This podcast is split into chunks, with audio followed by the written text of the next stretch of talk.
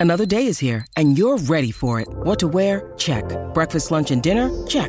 Planning for what's next and how to save for it? That's where Bank of America can help. For your financial to dos, Bank of America has experts ready to help get you closer to your goals. Get started at one of our local financial centers or 24-7 in our mobile banking app. Find a location near you at bankofamerica.com slash talk to us. What would you like the power to do? Mobile banking requires downloading the app and is only available for select devices. Message and data rates may apply. Bank of America and a member FDIC. When you need mealtime inspiration, it's worth shopping Kroger, where you'll find over 30,000 mouthwatering choices that excite your inner foodie. And no matter what tasty choice you make, you'll enjoy our everyday low prices, plus extra ways to save, like digital coupons worth over $600 each week. You can also save up to $1 off per gallon at the pump with fuel points. More savings and more inspiring flavors make shopping Kroger worth it every time. Kroger, fresh for everyone. Fuel restrictions apply.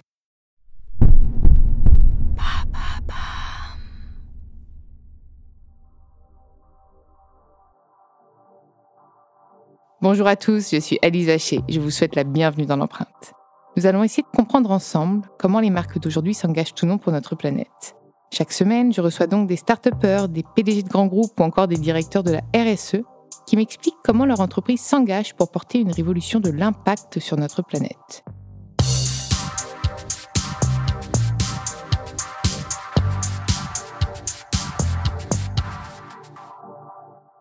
Dans ce nouvel épisode de l'empreinte, j'ai le plaisir de recevoir Mathias Savignac, le président de MGEN, la mutuelle responsable qui vous accompagne dans tous vos moments de vie. Ça, c'est beau quand même comme... Salut Mathias, je suis ravie de t'accueillir dans l'empreinte. Je, prends, je garde. c'est vrai que c'est une belle... C'est votre raison d'être alors la raison d'être est un peu plus large que ça. Ouais, hein. quand même. Mais euh, c'est quoi ta raison d'être? La raison d'être, elle vise à, dire qu'on est un collectif euh, mutualiste engagé et nous protégeons l'ensemble de nos adhérents sur les questions de santé tout au long de leur vie. C'est ouais, c'est quand même une, ce sont des beaux objectifs. Donc c'est plutôt, tu vois, quand on parle de RSE, on a l'engagement social et environnemental. Vous, clairement, votre pilier, c'est quand même le social. Alors c'est à la fois le social. Euh, on a aussi des engagements sociétaux parce que je pense que quand on est une mutuelle responsable et engagée, on, a bien évidemment une visée sociale, mais on a aussi une empreinte sociétale à, travailler, à renforcer, à faire vivre. Et euh, quand on est une mutuelle comme la, la, MGEN, on est à la fois sur des sujets de santé, bien évidemment, mais aussi sur des sujets d'éducation, puisque on est historiquement né comme la mutuelle des enseignants par les enseignants pour les enseignants. Et donc, euh, on considère depuis toujours que santé et éducation, c'est les deux piliers de nos sociétés et que d'aider, d'accompagner les enseignants euh, à avoir euh, une santé qui leur permette d'exercer au mieux leur profession, eh ben c'est euh, un, un, bel engagement. C'est un enseignant qui a créé MGEN Ce sont des enseignants qui ont créé la MGEN. Ah, génial. En fait, juste pour l'histoire hein, de la création de la, mutuelle, en période d'après-guerre, le Conseil national de la résistance a, travaillé à la création de la sécurité sociale. Et la sécurité sociale avait pour objectif non pas d'être euh, au début sur les questions de santé, mais sur les questions de prévoyance. Comment on permet à celles et ceux qui ne peuvent pas travailler euh, d'avoir à la fois un revenu de substitution, mais de les accompagner pour qu'ils puissent retrouver un emploi, une activité salariée. Et ça concernait, euh, ça concernait exclusivement au tout début, dans les, prémices de sa mise en œuvre, que les, salariés du privé et les fonctionnaires dont les enseignants en étaient exclus il existait à cette époque-là, euh, depuis le, le, 19e siècle, ce qui s'appelait dans chacun des départements des sociétés de secours mutuels, c'est-à-dire des enseignants qui s'étaient regroupés pour mettre en commun des ressources pour faire face aux aléas de la vie. Lorsqu'un enseignant était malade eh ben, ou fragilisé, eh ben, les ressources mises en commun permettaient de l'accompagner. Et l'après-guerre, voyant que les enseignants étaient exclus de la sécurité sociale naissante, ces sociétés de secours mutuels ont décidé dans chacun des départements, de se regrouper en une grande mutuelle nationale pour devenir la sécurité sociale des enseignants. Et puis, euh, au moment où les choses se faisaient, la sécurité sociale naissante a eu euh, un caractère plus universaliste et a englobé l'ensemble des fonctionnaires dans son périmètre. Et donc la MGN qui venait d'être créée a revendiqué la gestion de la sécurité sociale et c'est à la fois constitué comme complémentaire santé sur des questions tout d'abord de prévoyance. Et, c'est comme ça qu'elle est née, et c'est à l'initiative d'enseignants euh, que, la mutuelle est née, il y a 75 ans génial. Et aujourd'hui, elle accompagne tout le monde. Hein. Alors, elle accompagne toujours, bien sûr, euh, l'éducation nationale, les enseignants, la communauté éducative, mais aujourd'hui, c'est une mutuelle ouverte à tous. Ok, génial. Et euh, est-ce que, justement, là, on est, on, enfin, on est encore en plein dedans, en période de, de pandémie, etc. Est-ce que vous avez, vous avez observé des des besoins différents Vous avez dû renforcer des engagements à ce niveau-là ou pas? Alors la crise a eu beaucoup d'effets, elle en a toujours, collectivement, individuellement. il y a eu une, initiative qu'on appelle une initiative de place, qui a été prise à la fois par les assureurs, les instituts de prévoyance et les mutuelles euh, sur la prise en charge psychologique. Ah bah ça, j'imagine. Mais ça, ça, on le voit, hein, il y a eu un énorme impact sur. Euh, ah bah, C'était un pari au début. On pressentait. Enfin, ah. on avait quand même la conviction que les mm. questions de santé mentale, en tout cas en France, étaient sous-évaluées. C'est-à-dire que euh, on sous-évaluait les besoins en consultation. Et de toute façon, on sait que les capacités de prise en charge de consultation sont limitées parce que euh, il n'y a pas assez de praticiens pour pour le faire. Mais on pensait évidemment que la crise Covid avait aurait des impacts sur nos vies et que donc, pendant la crise, après la crise, il y aurait un fort besoin d'accompagnement de l'ensemble, de la population. Et donc, l'ensemble des opérateurs complémentaires ont décidé, il y a un an et demi de ça, de tester un truc, la prise en charge à hauteur de 60 euros de quatre consultations psy par an au premier euro, c'est-à-dire que D'accord. Euh, Donc après, on n'avait rien. En dépassement, parce que tu sais qu'à Paris, euh, ça peut aller très vite, euh, très ouais, cher. Mais 60 euros, a priori, ça permet de, de, répondre à, la quasi-totalité des de ce qui est facturé aux, patients. Donc on a pris un niveau assez élevé au premier euro, puisque la sécurité sociale n'intervient pas du tout sur ces sujets-là. Euh, et, donc, comme encore aujourd'hui, même si on est ouvert à tous, on a une population majoritairement issue de l'éducation nationale, eh ben, on a tiré quelques enseignements, quelques observations de ce recours à ces consultations-là. Et il y a eu un nombre très important de recours à ces consultations. Et donc, ce dispositif de consultation psy euh, qu'on a mis en place, eh bien, on s'est aperçu qu'il était, euh, qu'il était plébiscité euh, par l'ensemble de nos adhérents.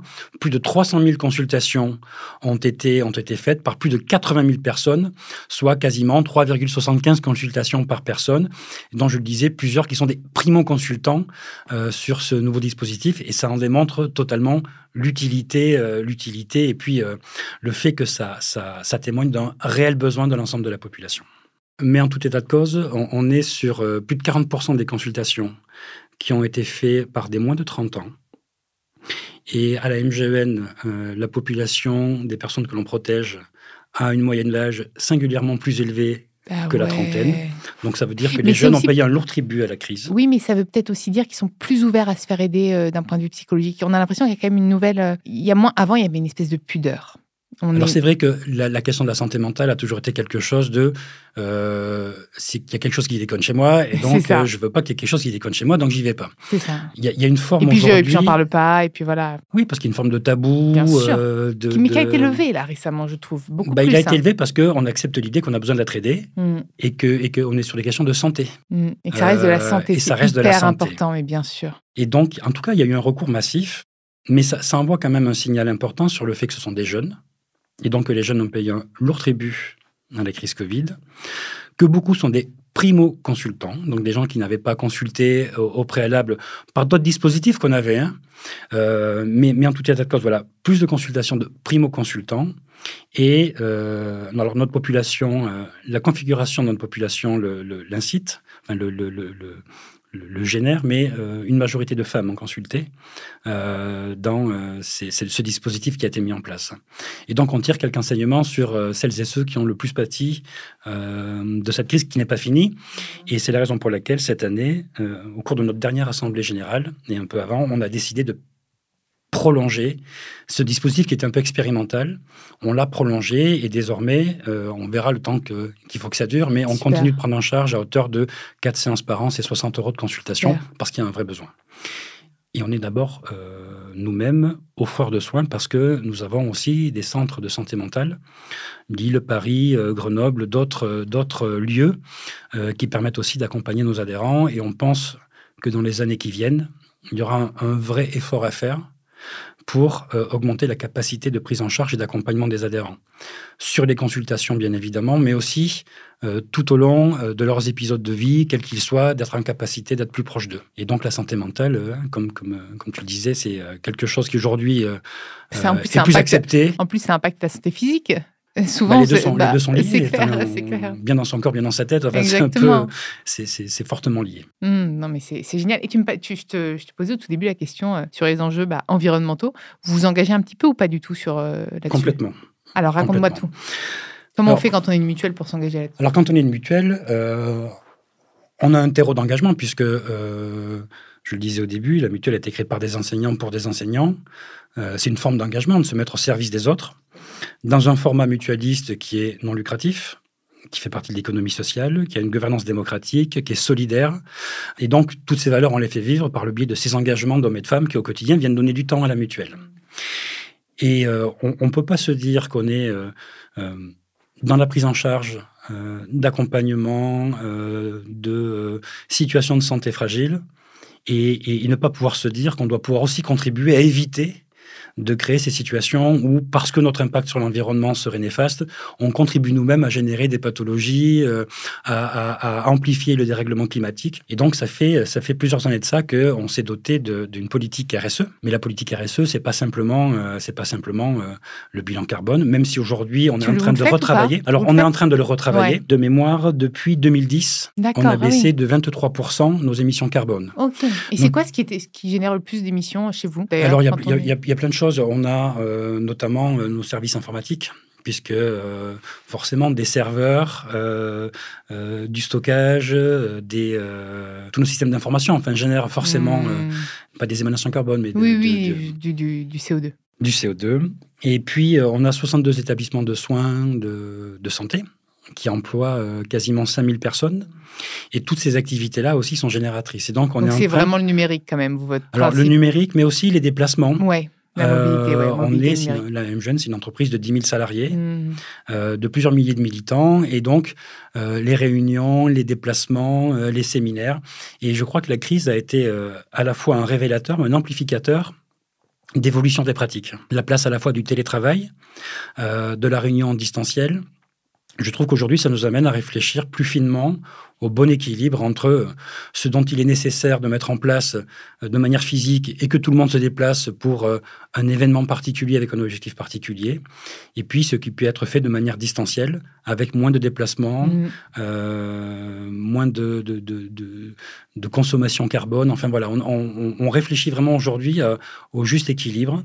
Ça, ça, a amené, ça nous a amené à avoir un, un accord télétravail au sein de l'entreprise euh, généralisée en fonction des métiers, avec une capacité à plus ou moins avoir recours au télétravail en fonction des, métiers, des activités, mmh. des compétences et des besoins, mais un vrai accord qui permet justement de, donner à la fois cette souplesse, mais aussi ce caractère responsable aux activités de l'entreprise. Et donc ce, plan RSE, c'est aussi à la fois sur euh, les émanations carbone, c'est aussi à la fois sur l'équilibre vie pro-vie perso, à la fois sur le recours au télétravail, sur des sujets autour de l'égalité femmes-hommes dans l'entreprise. La RSE, ça va au-delà euh, même si c'est important, du, caractère écologique de nos activités. C'est pour ça que mais c'est aussi sur la politique mmh. salariale, entrepreneuriale, les relations au sein de l'entreprise. Finalement, euh, on, affiche une image vertueuse dans notre fonctionnement, démocratique, solidaire, non lucrative, mais il faut aussi que on apporte la preuve que nos actions et la manière de mettre en œuvre nos valeurs contribuent elles aussi à, cette identité euh,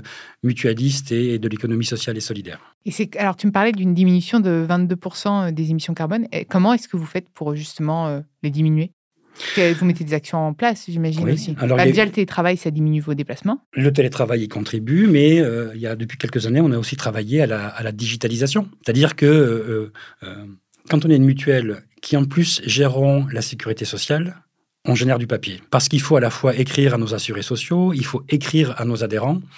Et ça fait plusieurs années qu'on développe l'espace personnel pour chacun de nos adhérents sur euh, euh, le, site de, la mutuelle pour les inciter à euh, plutôt envoyer de manière dématérialisée euh, les éléments dont on a besoin pour régler leurs prestations, euh, leur changement de situation. Nous-mêmes, on essaie de leur écrire euh, par ce biais-là et de communiquer par ce biais-là. Ça génère aussi. Il hein. ne faut pas mmh, penser que le digital mmh. est neutre en, termes carbone, mais on essaie de limiter la consommation de papier et, même à l'interne, hein, le fait de ne plus imprimer et de projeter. De, vraiment, on limite, on limite au maximum et on travaille à chaque fois que, que c'est possible. Par exemple, lorsqu'il faut continuer à envoyer parce qu'il y, a y a un côté réglementaire parfois à la communication avec nos mmh. adhérents. Oui, puisqu'il y en a certains qui sont pas, euh, qui, on n'a pas L'électronisme, parfois, exactement, ça existe encore. Bien sûr. Alors même si on travaille à, accompagner nos adhérents ah, là-dessus, oui, mais ceux qui sont pas équipés, comment vous pouvez les accompagner Alors on, a des programmes où euh, nos, propres matériels informatiques peuvent être recyclés pour euh, des associations ou des dons auprès de, de structures qui accompagnent des gens qui n'ont pas capacité à s'équiper de, matériel informatique.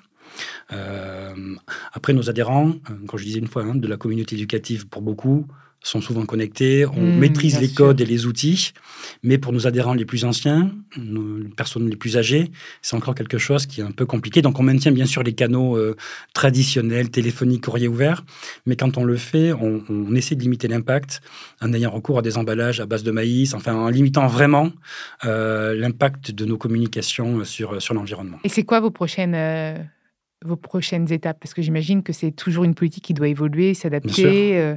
Donc euh, voilà, c'est quoi vos perspectives justement? Eh bien, ce que, ce que je disais tout à l'heure, on, retravaille notre plan de diminution du coût carbone de nos, activités. Donc là, il y a un travail qui s'est engagé, qui sera poursuivi à la rentrée, sur redéfinir notre politique carbone et toutes les actions qui vont permettre de limiter l'impact de nos activités. Donc ce travail-là va s'engager. Je disais, toute la réflexion, le travail mené euh, autour des déplacements du télétravail devrait permettre d'arriver à, formaliser des règles de fonctionnement plus partagé, plus clair là-dessus, afin de pouvoir se donner des objectifs de réduction de nos émissions plus, euh, plus, plus volontaristes. En fait, c'est vraiment un enjeu euh, euh, à côté duquel plus personne ne peut passer.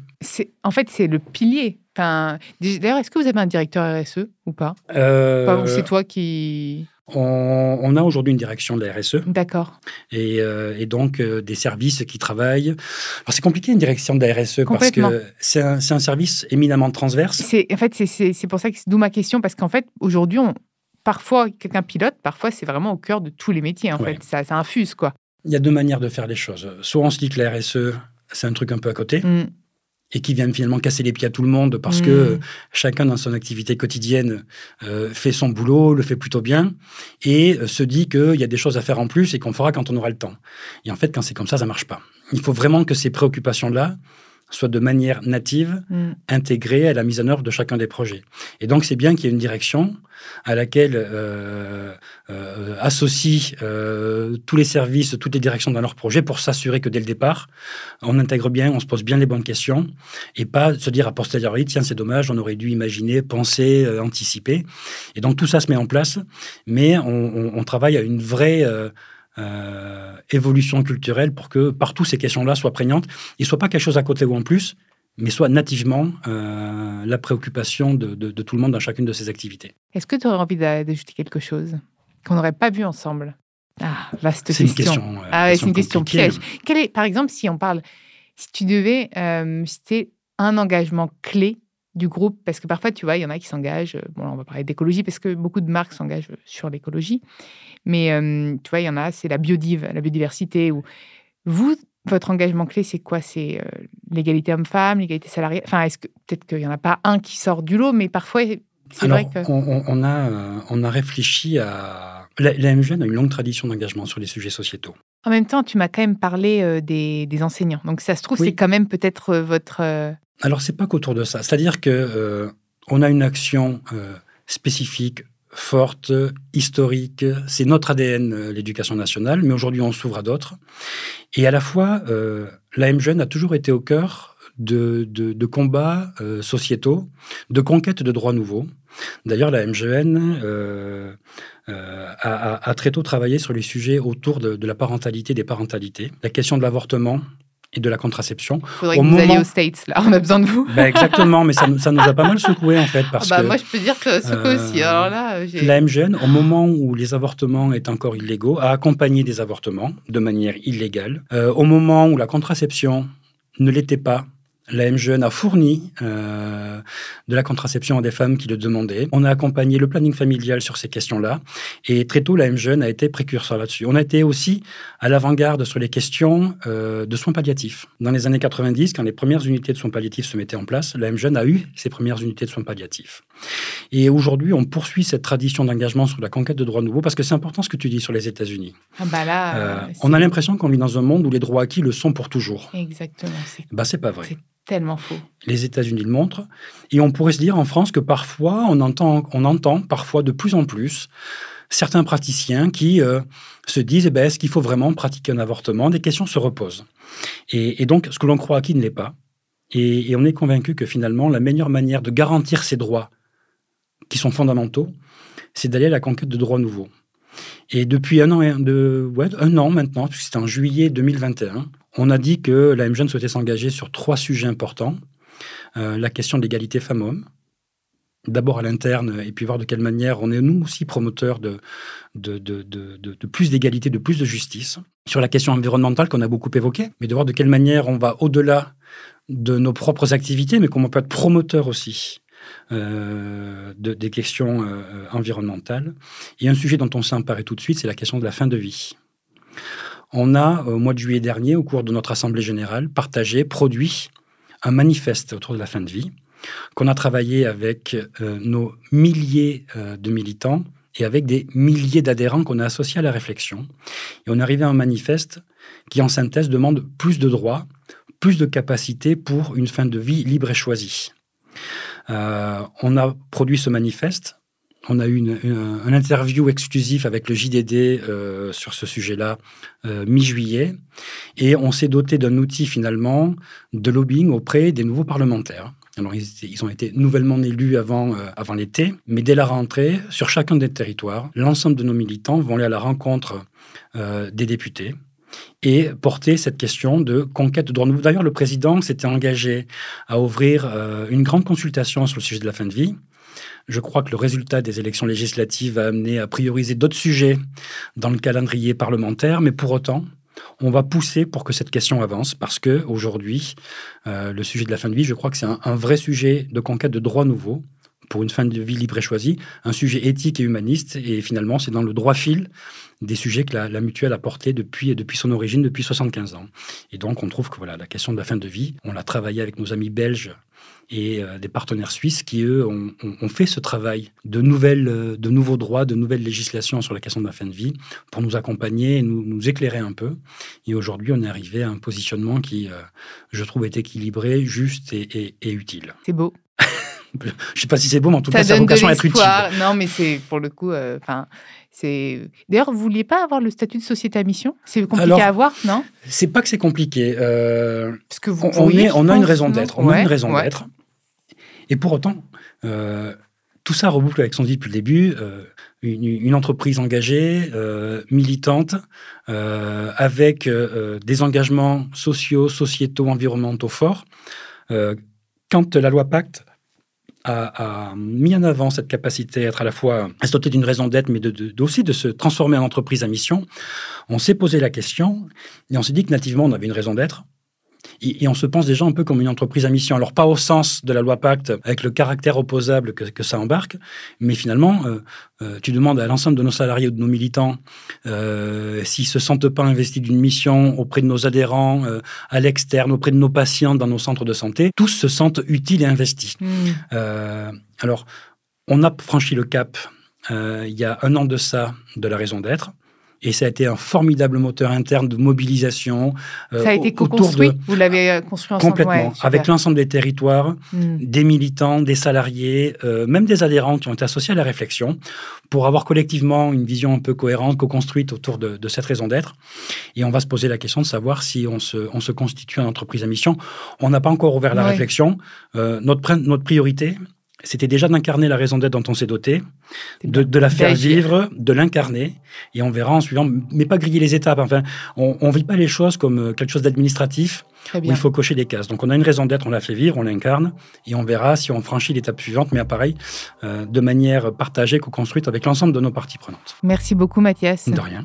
Merci à vous d'avoir écouté cet épisode. Vous pouvez retrouver tous les épisodes sur toutes les plateformes de podcast. N'hésitez pas à liker, partager et commenter le podcast, et proposez-moi des profils aussi inspirants. Je me ferai un plaisir de les recevoir dans l'empreinte.